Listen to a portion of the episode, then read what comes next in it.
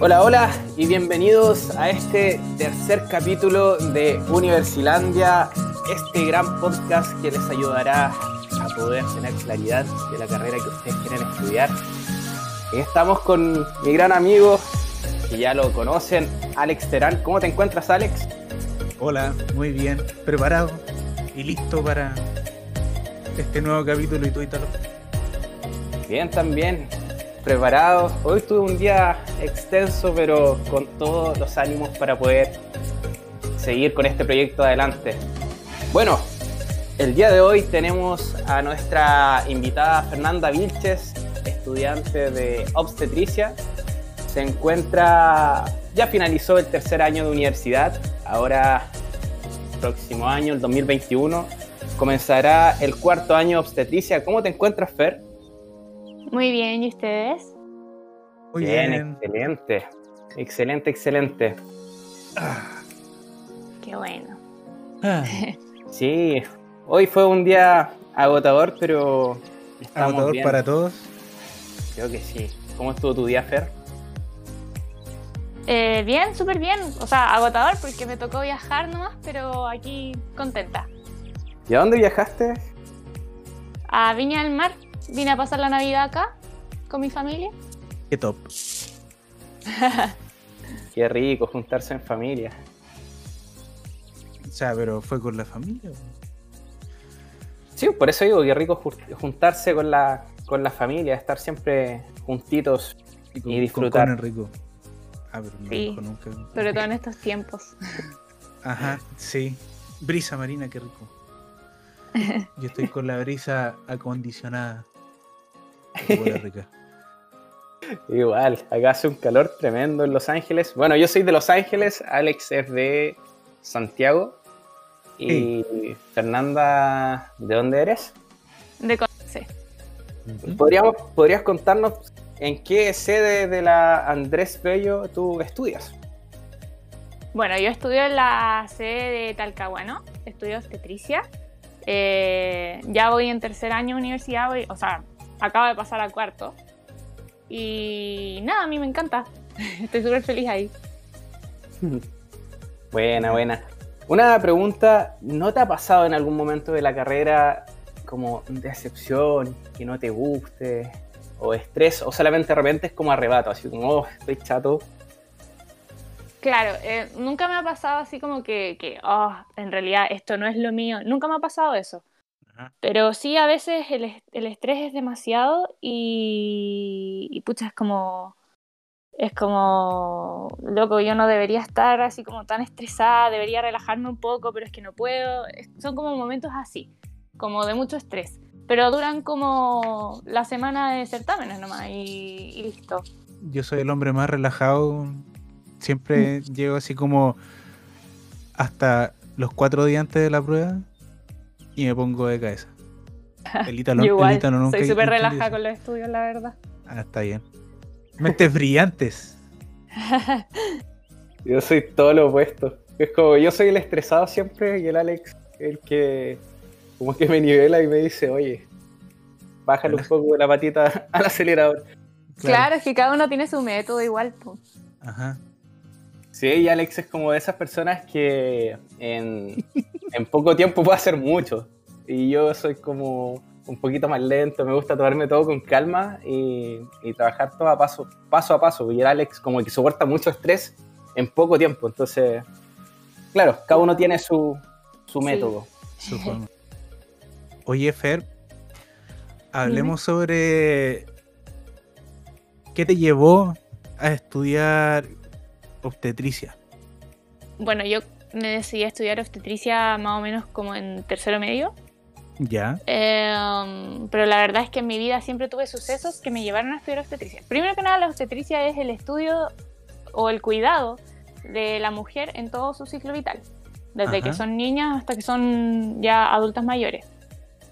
Y yo siempre estuve como muy conectada con mi cuerpo, con, con... A mí me encanta ser mujer. Entonces, eh, no sé, cuando era chica tuve muchos problemas con el tema de la menstruación.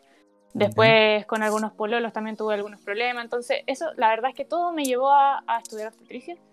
Así que por eso más que nada, como por mis vivencias personales, me siento muy identificada con lo que estudio. Ya.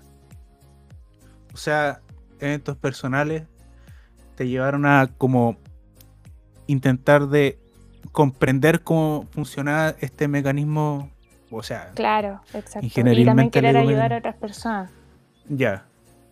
Ya, ya. O sea, para entender, para entenderte y para hacer que otras personas entiendan. Exacto. Ya.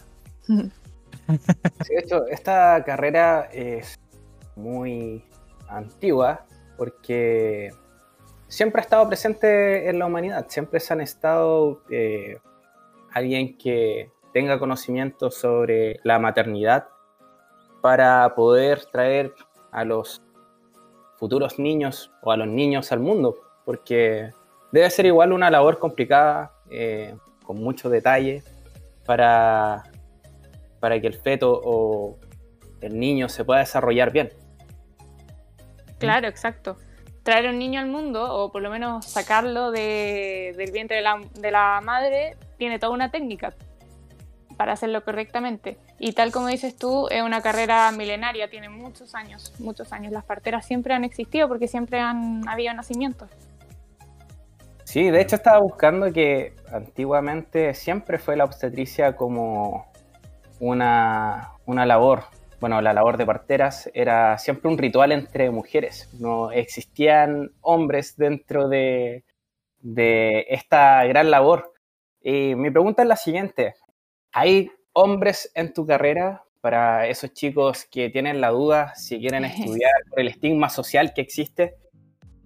Sí, sí, hay hombres, hay hombres. Quizás antes había un poquito más de pudor en, no sé, eh, ya más como para la edad media o no sé, pero ahora eh, si bien algunas pacientes tienen preferencia por una profesional mujer, eh, hay hombres en la carrera y son, son muy secos los matrones eh, y son súper valorados, eh, pero sí, todavía son minoría, pero por algo de estigma social, no porque la carrera sea de mujeres.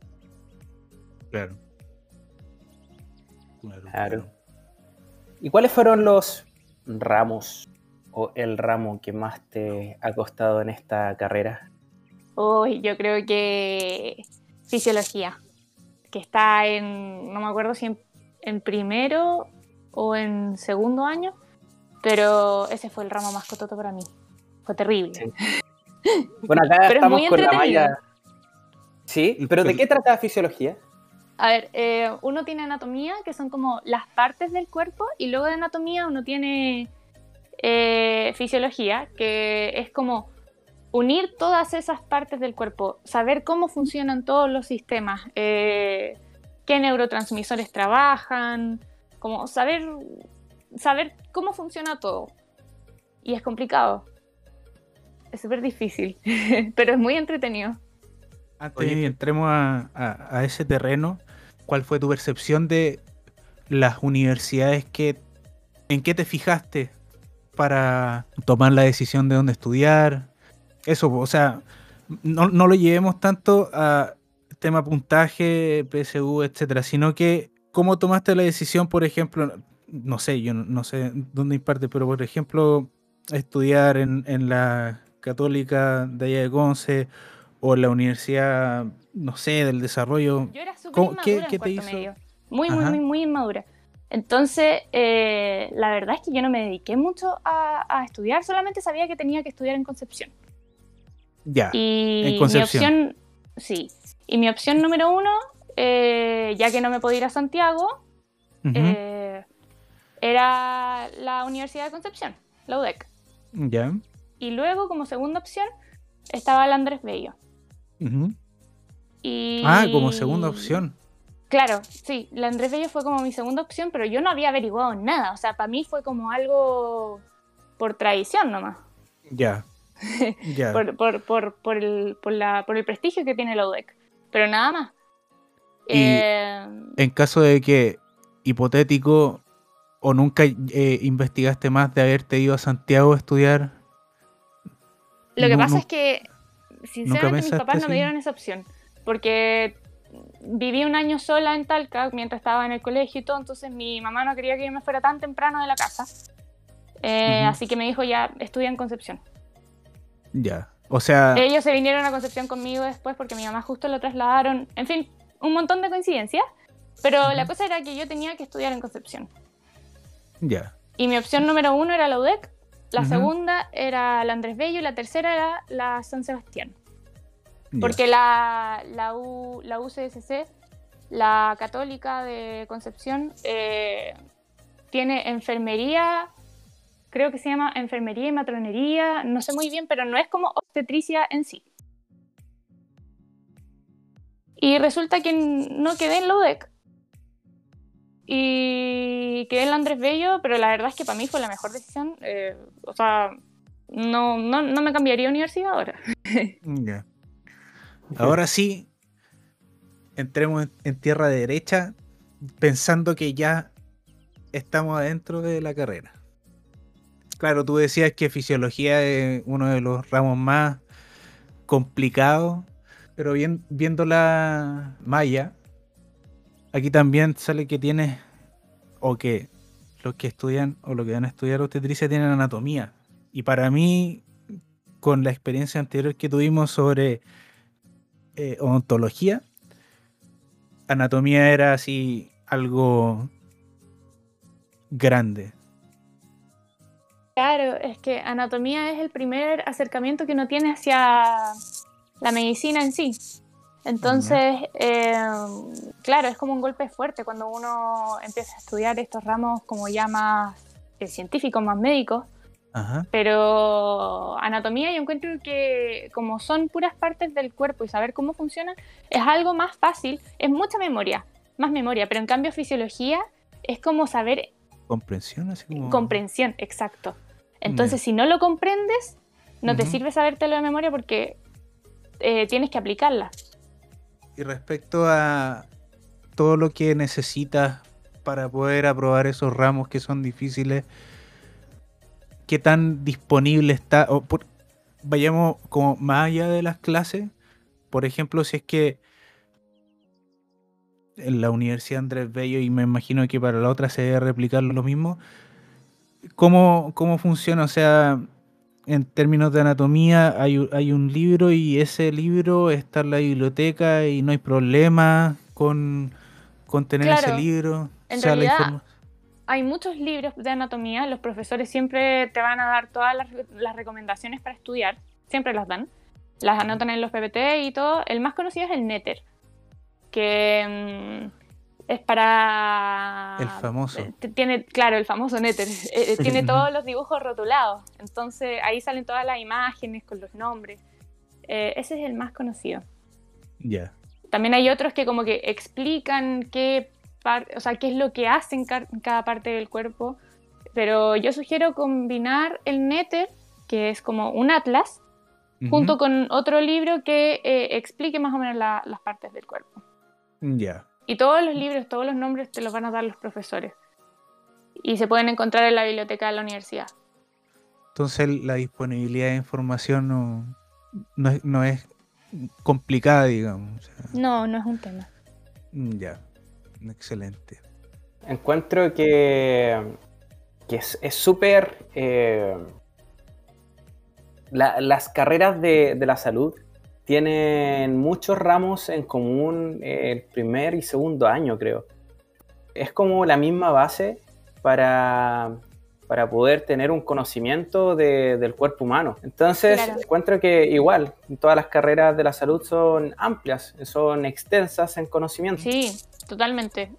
Todas tienen la misma base, por lo menos el primer año, casi todas las carreras tienen los mismos ramos. Quizás algunos tienen como el conocimiento un poco más dirigido hacia su carrera, pero todos tenemos los mismos ramos. Por lo menos en la, Universidad Andrés Bello. ¿Y existe algún tipo de conexión con otras materias, por ejemplo, de que en primer semestre, segundo, tercero, cuarto semestre tenga algo que sea con matemática o con estadística, no sé, algo... Sí.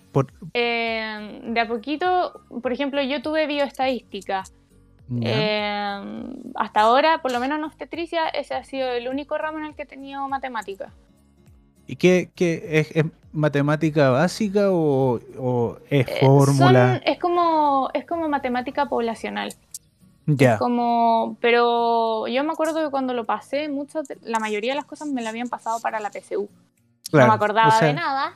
Ajá. Pero, pero te lo pasan de nuevo. Claro. Son como, no es algo tan terrible, es el único ramo que tenemos matemática en obstetricia. Ya. Y en otros ramos no, no tienes así como algo que se aleje un poco en teoría de la obstetricia, como la matemática, o sea, no se aleja, pero es como un ramo... Hay otros ramos que son complementarios, que no tienen nada que ver con obstetricia, pero que sirven como para, por ejemplo, la tesis o para, para la vida profesional. Por ejemplo, habilidades comunicativas.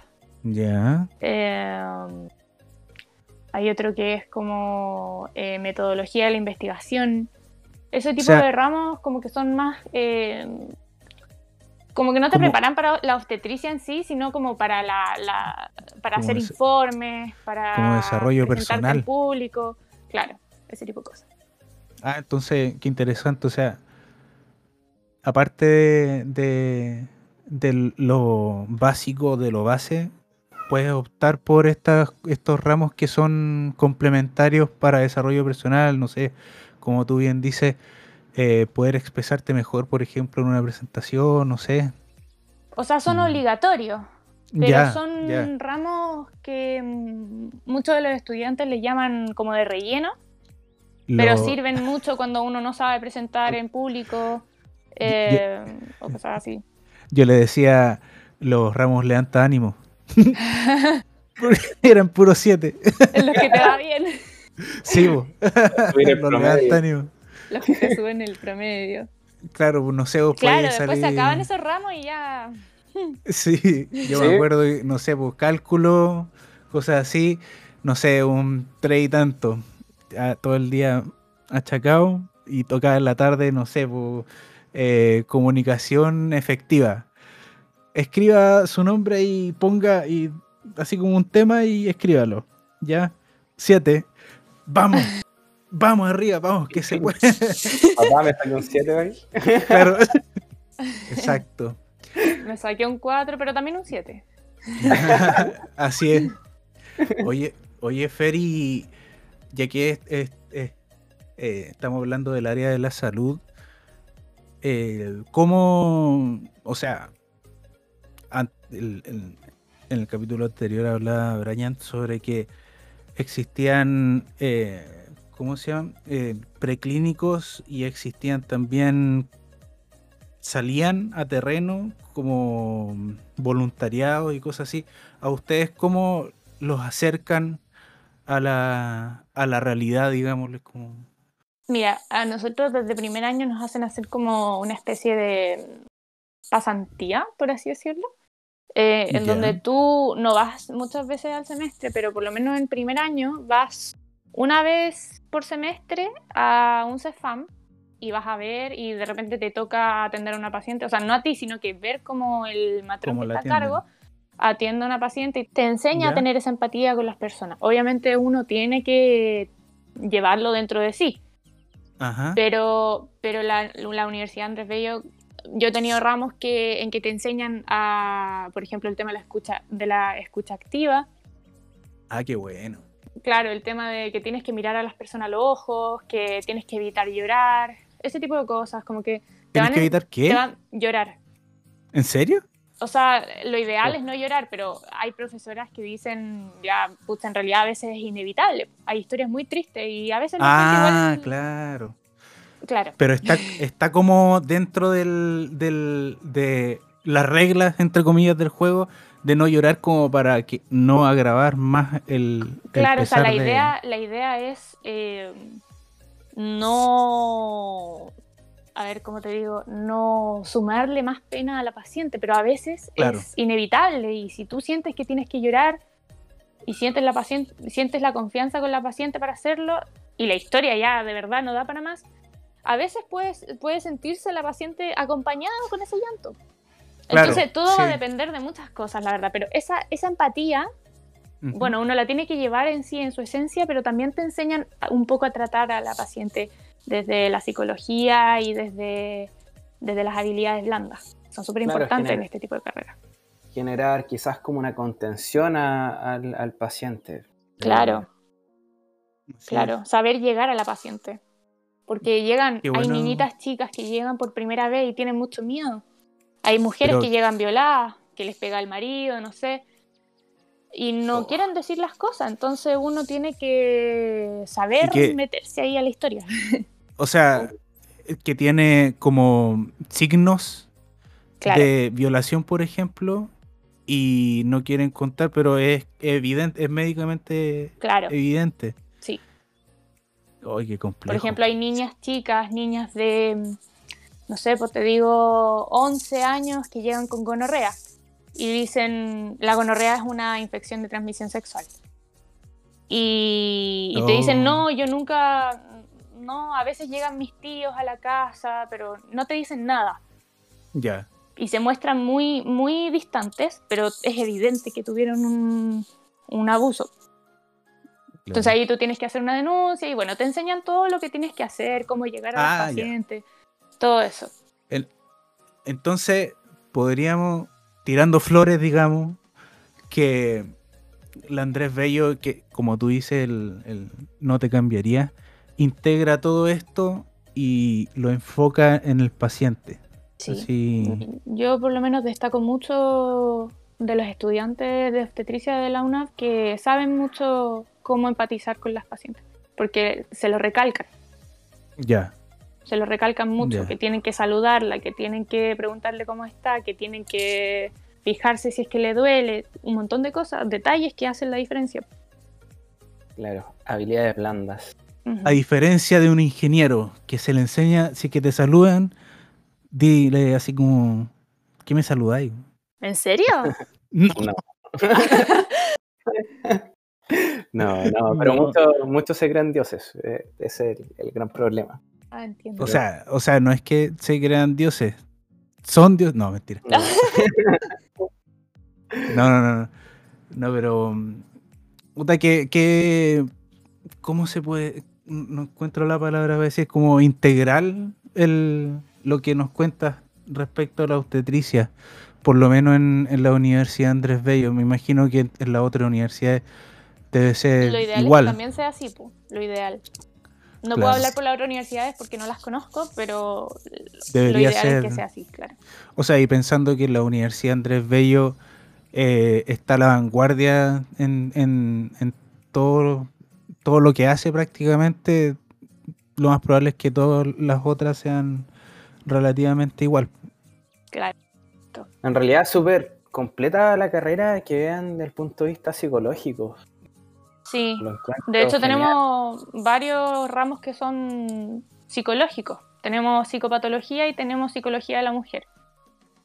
¿Es la psicopatología es como enfermedades psicológicas? Claro, por ejemplo, la depresión, la falta de contención, ese tipo de cosas. ¿Y, el otro ramo cuál era? Era psicología de la mujer. ah, ya. Sí, ahí ya es como algo más normal, el otro es más patológico. Pero en sí es una carrera muy humana, uno tiene que tener mucho contacto con la gente, o sea, si es que uno quiere trabajar con las personas. ¿Y la, la, psicología de la mujer es qué, qué es? O sea...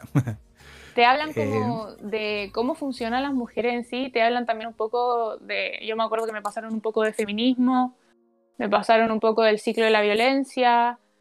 Eh, ¿Cómo el ciclo de la violencia?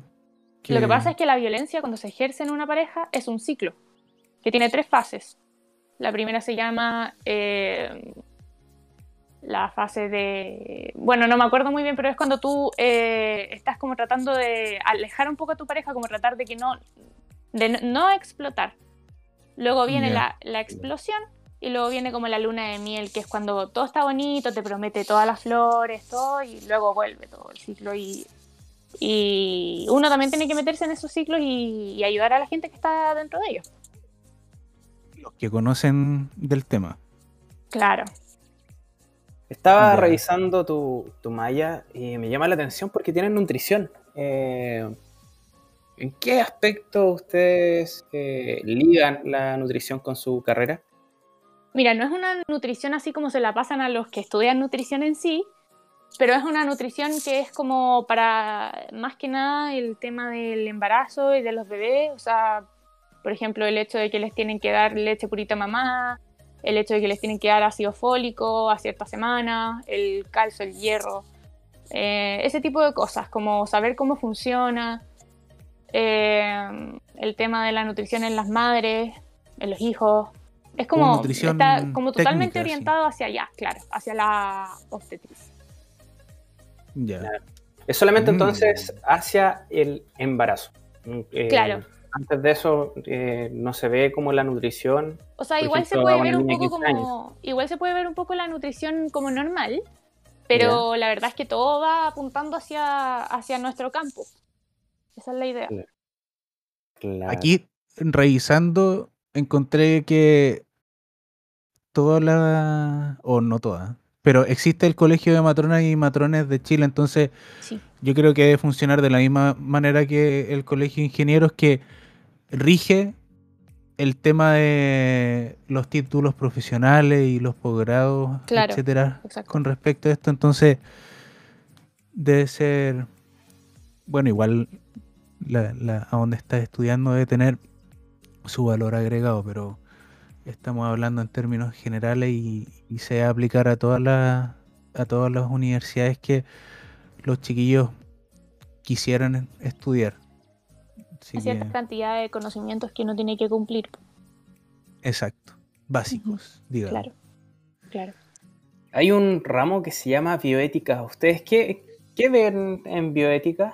No sé Ahí qué vemos... pero Uf, o sea, se ven muchas cosas, la verdad. Yo lo tuve este semestre. Se ven, por ejemplo, varios dilemas. Se ve el tema del aborto, se ve el tema de. ah, ya, ya, claro, como ese tipo de cosas, cuando eh, el consentimiento informado, el, se ve el tema de la relación entre el profesional y el paciente, que uno tiene que respetar la idea del paciente, que antiguamente el, el médico era como un dios y él tomaba la decisión por el paciente el tema del final de la vida, cuando el paciente se quiere morir o cuando no se quiere morir. Eh, respetar las decisiones del paciente por su propio bien. Se ven todas esas cosas. El comienzo del el alma, en la vida. Todo ese tipo de cosas. Hmm. Es súper interesante, pero es muy complejo. Me imaginamos. Imagino un semestre de estudio, así que Sí, es como muy filosófico. Ya. Y mm, era como lectura, era más, más práctico con el profesor. ¿De, qué forma ustedes llevaron la bioética? Mira, yo online y mi experiencia fue más como leer mucho, ver algunos videos que mandaba la profe, escuchar mucho a la profe, porque la profe sabe mucho. Pero fue como más eso, como harta lectura, harto informe, eh, algunos documentales que nos mandaba, ese tipo de cosas, así aprendíamos. Igual, igual entretenido ver documentales. Sí, es entretenido. Habían algunas películas por ahí, habían documentales. Hablan también del medio ambiente, cómo, cómo, cómo impacta todo el tema de las industrias, del de, área de la salud también en el medio ambiente. Entonces se ve todo, todo lo que éticamente es correcto y igual te hace crecer como persona. Y hablando así de ética, como para terminar este, esta sección de dato duro y, eh, terminándolo con algo relativamente complejo. Y respecto a la ética, creo yo, tú nombraste que en un ramo te pasan el feminismo o el ¿cómo se, feminismo. Sí, feminismo. Eh, ¿Cómo se puede definir el, el, tú que viste ese tema, cómo se puede definir el feminismo eh, teóricamente? ¿Qué, qué es? Teóricamente eh, es, la igualdad de derechos entre el hombre y la mujer. Es eso. Sí. Porque históricamente, eh, por alguna extraña razón, eh, socialmente el hombre está sobre la mujer. Cosa que no tiene ninguna razón. El feminismo lo que hace es luchar contra el patriarcado, que es ese, ese machismo, y, y igualar los derechos que, que tienen los, los géneros. Ya. Es eso. Sí, en resumen. Bueno chicos, acá les tengo unos pequeños datos que quizá a ustedes les puedan interesar cuando están ingresando a una, a una carrera universitaria sobre la empleabilidad. Eh, empleabilidad de obstetricia es de un 92%, 92,5% el primer año, el segundo año son 97,3% y el ingreso promedio de obstetricia en el primer año son 914 mil pesos aproximadamente, segundo año 1.183.000 pesos. Para todas esas personas que quieren estudiar obstetricia y, de repente igual piensan que la parte económica eh, sirve, pero si uno está orientado en su carrera al 100%, de repente la parte económica si te gusta, eh, de repente no es tan, tan importante, ¿cierto, Fer? Claro, si es que tú tienes vocación y te gusta lo que estás haciendo y no te ves estudiando otra cosa, pasa al segundo plano. Obviamente es algo importante, pero lo más importante, por lo menos en perspectiva personal, es ser feliz. Porque vas a estar 40 años dedicándote a eso. Ojo que la economía dice que el dinero es un medio para hacer algo. Así que si te gusta lo que haces, el dinero va a estar. Exacto. Claro. Porque va a haber motivación, va a haber ingenio. Y la gente nota eso también. Entonces, te va a ir bien en una entrevista de trabajo, te va a ir bien con pacientes, te va a ir bien con todo. Lo importante es que te gusta lo que haces y lo haces por el, bien al otro, digamos. Por ejemplo de hecho, yo a veces pienso también, eh, a veces la gente se, complica un poco por atrasarse un año o algo así y se mete a cualquier carrera que quizás no le gusta tanto con tal de entrar al tiro a la universidad. Pero lo ideal, o sea, si yo les pudiera como aconsejar algo, es que se dieran el tiempo necesario para escoger lo que realmente les hace feliz. Y que se escuchen. Y no escuchen al resto. Exacto, porque a veces, muchas, muchas veces hay mitos sobre las carreras que no son ciertos y que vienen de la boca de los papás, de los abuelos, no, que esto no va a ser así, que no te va a ir bien, pero el mundo está totalmente cambiado. Las generaciones ya no son las mismas de antes, entonces uno tiene que tomar en cuenta ese, tipo de cosas. Así es. Chile no es el mismo que hace 40 años atrás cuando estudiaron, no sé, nuestros abuelos, nuestros papás. Piensa tú que yo cuando salí del colegio me dijeron, métete a estudiar esto porque estudiando esto va a trabajar con cierta persona y vaya a estar listo. No, no vaya a necesitar buscar trabajo, vaya a estar asegurado. Es la peor decisión que han tomado por mí en mi vida. Claro, porque en teoría no la tomaste tú. Claro, exacto. Pero escuchar o dejarse llevar por eso eh, eh, no es el camino. Ahí lo mejor que pueden hacer, en vez de escuchar como gente que nunca ha estudiado la carrera, es mejor buscar gente que estudie eso o que se dedique a eso en Instagram, en Facebook. Hay muchas Escuchando Universilandia Podcast. Exacto. Escuchando Universilandia.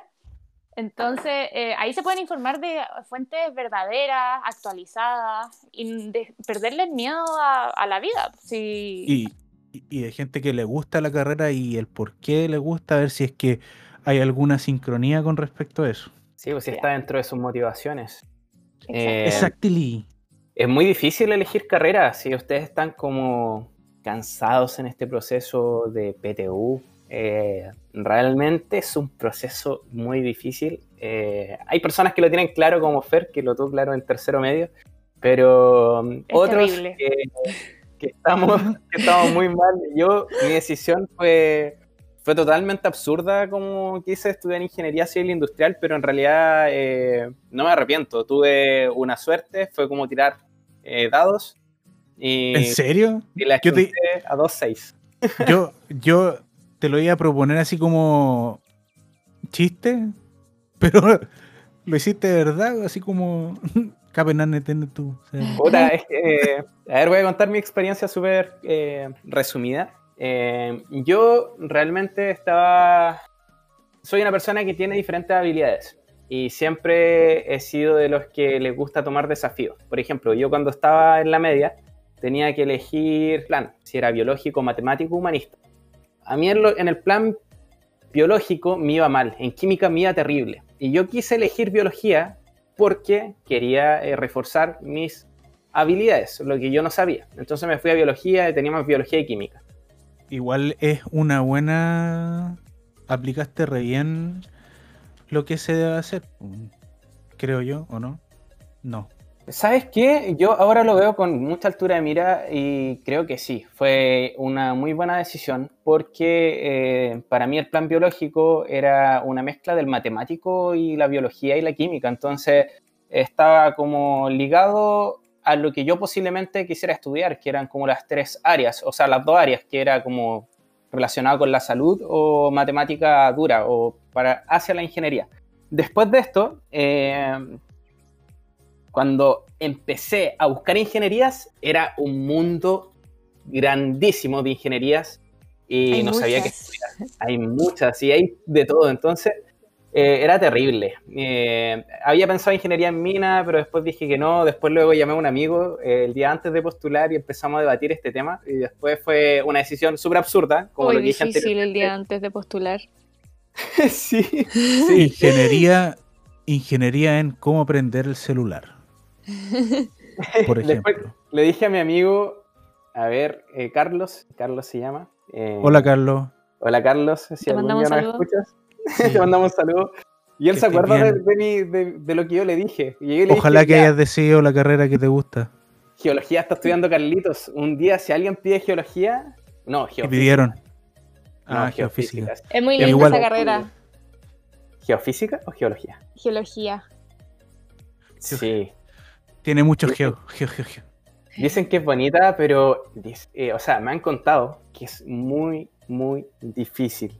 Demasiado difícil. Pero al que le gusta. Toda la información que le sale de la roca. sí, sí, sí. Ya, la cosa es que yo estaba hablando con Carlitos y Carlitos me dice, ya, Ítalo, ¿qué carrera vas a decidir? Y yo le dije, ¿sabes qué? Voy a elegir ingeniería civil industrial porque el mundo sigue evolucionando y siempre van a haber industrias.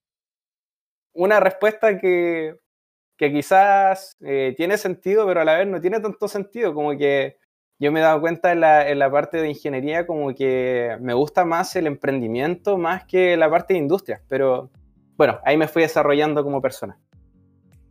¿Puedo contar mi experiencia? Dale, Alex. Obvio. Ya. Yo elegí ingeniería, bueno, siempre estuve hacia el tema de la ingeniería porque me quería entender. Soy una persona súper lógica y, y lógica y lo, lógico. Onda, para mí es como... yo creo que por eso estoy soltero. Eh, y es por eso. Eh, para mí es como... Esto conduce a eso y que me saquís de eso es, como fundamentamelo. Entonces yo me metí a estudiar ingeniería para entender cómo funciona mi cabeza. Y eso. Gracias. Claro, como tu cabeza funciona de una manera lógica, también elegiste una carrera lógica. Por eso. Y como ingeniería civil industrial abarca varios eh, temas, ahí yo como que complementé el lado no lógico del cerebro en una ingeniería. Para mí eso. Ya. Sigamos. Nos desviamos. Fer. perdón, Fer. Igual te, quitamos. Uy, me encanta escucharlo.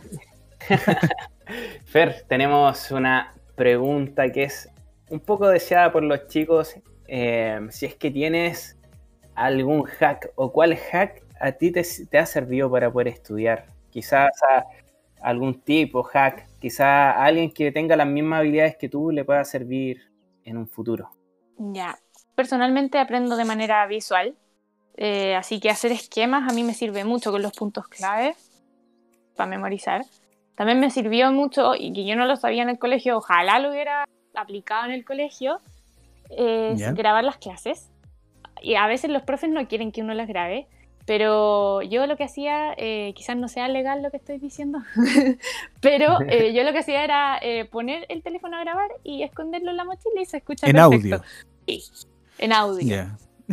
no así como grabar. y después la escuchas y ves tus apuntes y te das cuenta de que no anotaste nada, nada, nada. Por más que intentaste anotar todo, no anotaste nada. Entonces, te sirve mucho, sirve mucho eso.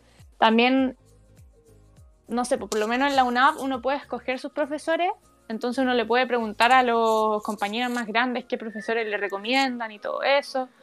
hay gente que le funciona... como para, sí, para hacer más llevadero el... Súper importante porque hay, a veces hay profes que no es que sean malos profes, pero no van con tu, con tu método de enseñanza y, y no logras aprender nomás. Entonces es muy importante el tema de los profes. Y em, bueno, hay gente que le sirve estudiar en grupo, hay gente que le sirve estudiar solo, pero yo ahí les recomendaría que siguieran eh, su propio concepto de estudio. Si es que les gusta estudiar eh, con compañeros en la noche, estudien con compañeros en la noche. Si les gusta estudiar en la mañana solo, háganlo, pero no se dejen guiar por otras cosas pueden intentarlo y todo, pero siempre estudien con tiempo. y, vamos de nuevo al tema de que se escuchen, onda. Por ejemplo, si es que su vocecita interna les dice que no quiere estudiar en grupo, hacerle caso, es por algo. Claro. Hay formas de decir, no, sabes que eh, me funciona mejor estudiar sola. Eh, y eso, pues, sin miedo. Como, como por ejemplo mi forma de decir que no irme nomás. Ni siquiera decir chao. Yo tengo, no sé si buena o mala costumbre de darle explicaciones de todo a todas las personas. Pero es como tu. tu es mi forma de ser. Eh, es tu esencia que, dijiste al principio de, poder explicarle a la gente lo que tú estás estudiando y, esas ganas. Entonces, debe ser como pero a veces, eh. No sé si has cachado la situación en que te dice, di no y no tienes por qué dar explicaciones. Ya, no podía. Ya, en esas, en esas veces yo doy la explicación y la doy bien detallada, ¿cachai? Entonces, eso es lo que tengo que aprender a hacer, a, dejar de dar tanta explicación. De hecho, a, a, Fer le gusta dar explicaciones y me di cuenta que tiene un blog en Instagram. ¿Podrías contarnos un poco de tu blog? Sí. Bueno, mi Instagram, yo le puse blog, pero en realidad es un Instagram, se llama Blog de la Fer, con dos E, Blog de la Fer. Me pueden buscar y si les queda alguna duda o lo que sea, me pueden escribir y yo de verdad feliz de em, responderle lo que ustedes quieran. Ahí hablo sobre matronería, un poquito de feminismo, pero no tanto, más de matronería, tips, mito y verdades. Ahora lo tengo un poco dotado, pero tengo que volver, yo voy a volver pronto. Bueno, y entonces nos da el permiso, por ejemplo, si es que llega otra persona y nos pregunta sobre cosas de, matronería y cosas así, recomendar tu. Obvio, lógico. Ya. Lo, agradecería. ¿Podrías repetir nuevamente tu, tu Blog de la Fer, con B larga y dos E. Ya saben, chicos, si quieren estudiar obstetricia o quieran saber datos sobre obstetricia y vida sexual también, ¿o no? Claro, sí. De hecho, eh, a mí me gusta mucho como la ginecología, más que el tema de sacar guagua y todo eso, me gusta más la gine, que es el tema de la sexualidad, eh, lo anticonceptivo, la fertilidad, todo eso. Entonces está más dirigido para ese lado, así que eh, si les interesa. Ya saben. Hay de... ¿Cómo se llama? Esto... métodos anticonceptivos. Ah, método anticonceptivo, sí. Claro, así como ¿Cómo se llama? ¿Educación sexual? Sí. Sí. O sea, eh, temas de educación sexual también tratas ahí. Después ya cuando salga de la carrera, eh, podría empezar a atender por ahí también algunas consultas online. ¿Verdad? Ya que, el mundo se modernizó, digamos, forzadamente al, tema online. No estaría nada. Entonces, recopilando esta sección, digámosle, de tips y hacks eh, para, ah, para llegar a una comprensión más, más detallada de a grandes rasgos de, la carrera sería grabar las clases porque me imagino que por ejemplo, en una clase de anatomía, se deben pasar nombres y nombres de cosas. De fisiología, las de neonatología. Entonces, de repente uno no alcanza a notar todo o a escuchar todo. Primero el hecho de tener que comprender, después el, el hecho de tener que escribir lo que estáis comprendiendo, yo creo que, y a todos nos pasa en la universidad, esto no es algo malo, que es difícil llevar el ritmo. Es difícil. Sobre todo pasar del colegio a la universidad es un golpe fuerte. Entonces, es recomendable, chiquillos, graben sus clases. En, ingeniería también se hace. Todos en lo todos lados se hace, exactamente. Sí. No es, a los profes no les gusta mucho, pero todos lo hacen igual. ¿Por qué no les gustará? Tú como, si es que algún día eres No tengo idea. No sé, quizás creen que se los pasan a otras personas de otras universidades. No sé la verdad, pero... Yo sé por qué. ¿Por qué, Alex? Por eh, temas así como de autoría. Y yo creo que también debe, haber, deben haber cierto...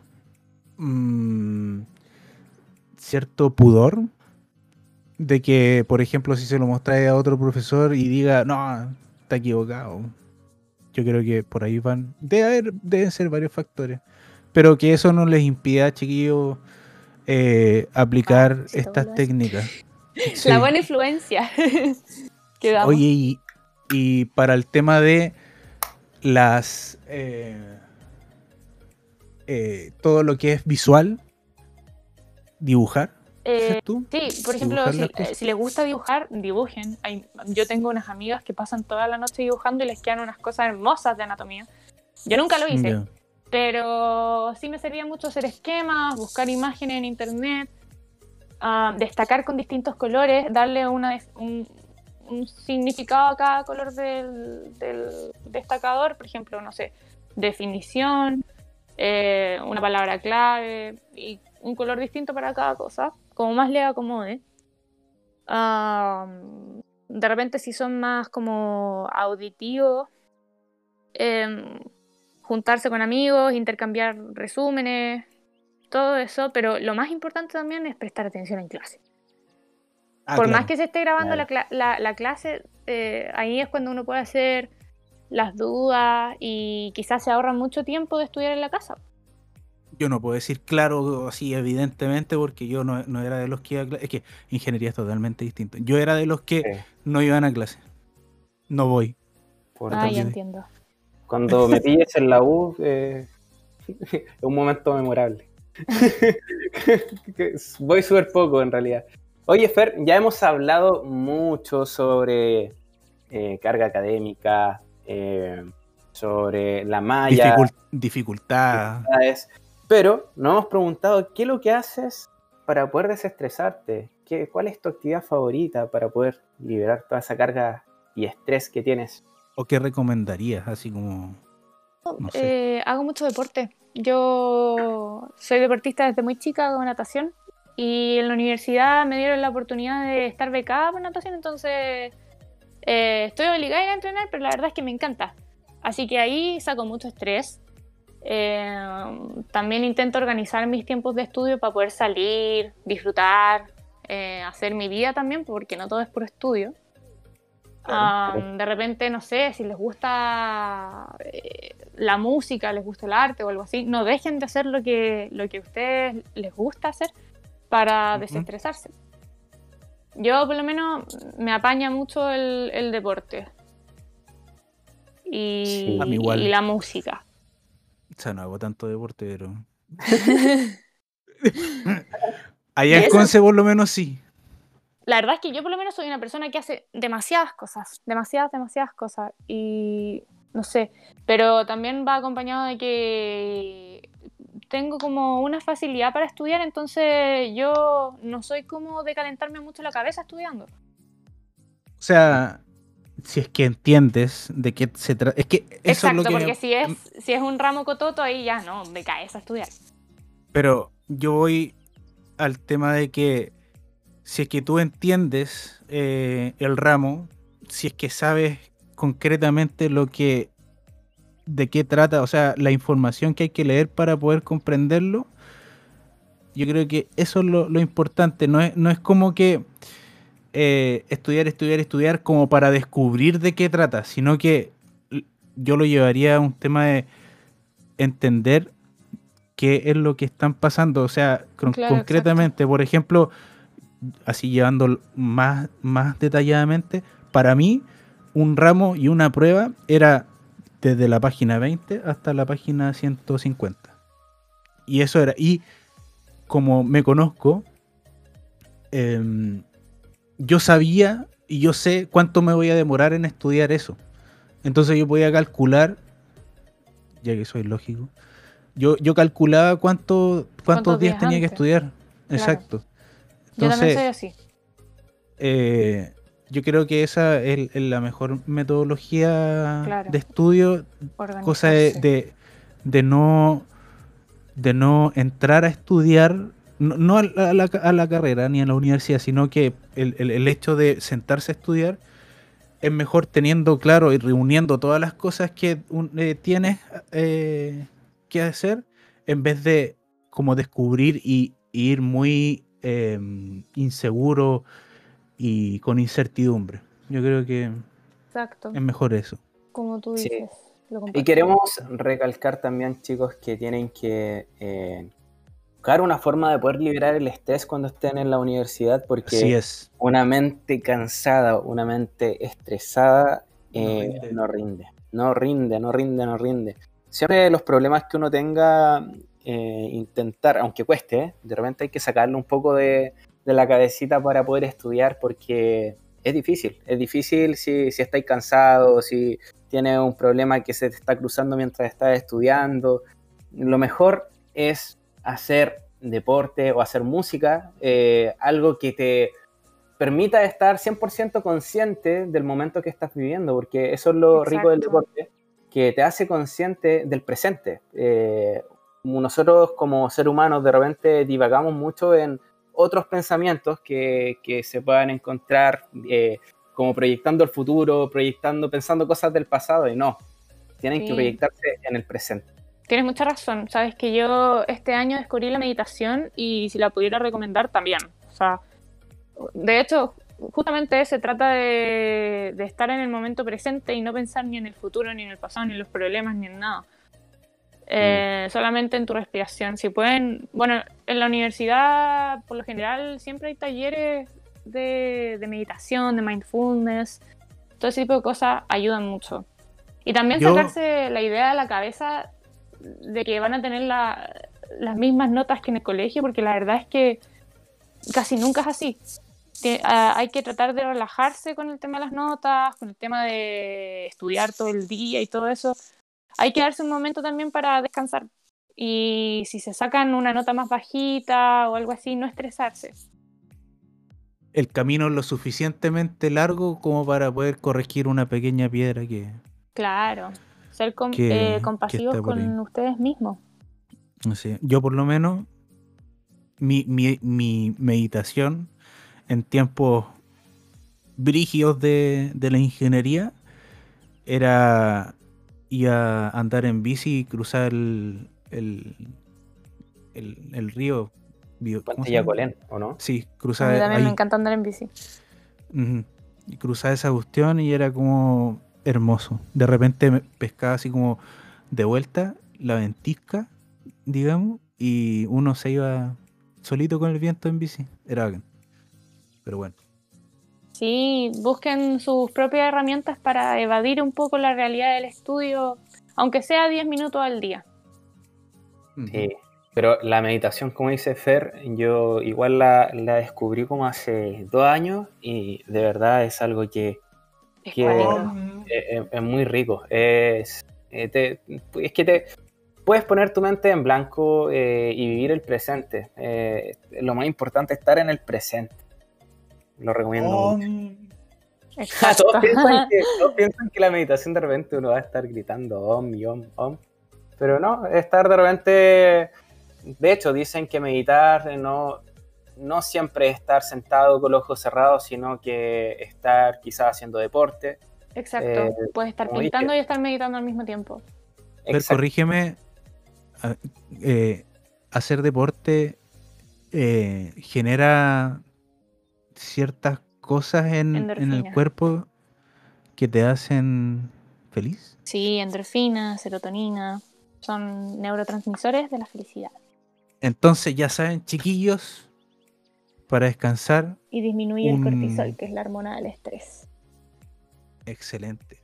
Un, un buen, una buena salida a andar en bicicleta para disfrutar eh, paisajes, eh, para disfrutar el viento, para disfrutar de ir lejos, se podría, porque en bici igual puede ir lejos.